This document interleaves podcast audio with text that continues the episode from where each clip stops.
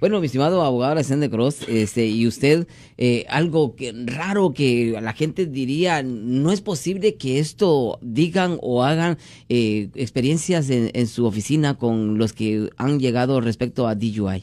Bueno, a mí, como a mí, obviamente, el que el ejemplo que acaba de dar previo es un poco extraño, que lo agarraron a él manejando desnudo.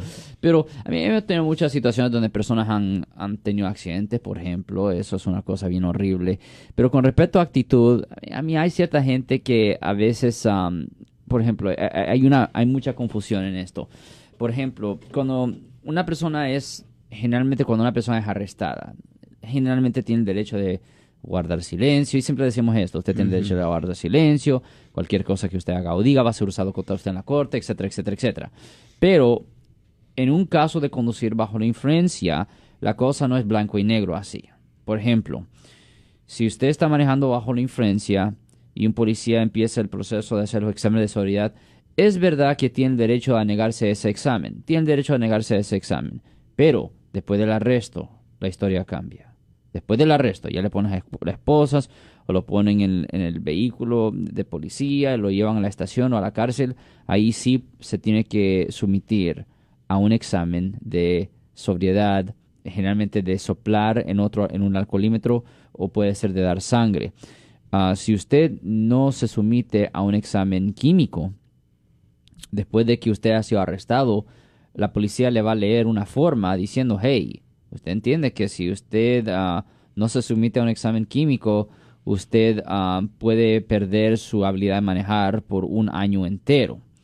Y hay mucha gente que piensan que es un truco o algo así. Dicen, no, no, no, yo no voy a hablar hasta que venga un abogado. Va, va, va, va.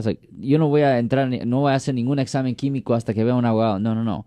En un caso de manejar bajo la influencia, usted se tiene que someter a un examen químico. No tiene un derecho a un abogado antes de someterse a un examen químico después de un arresto.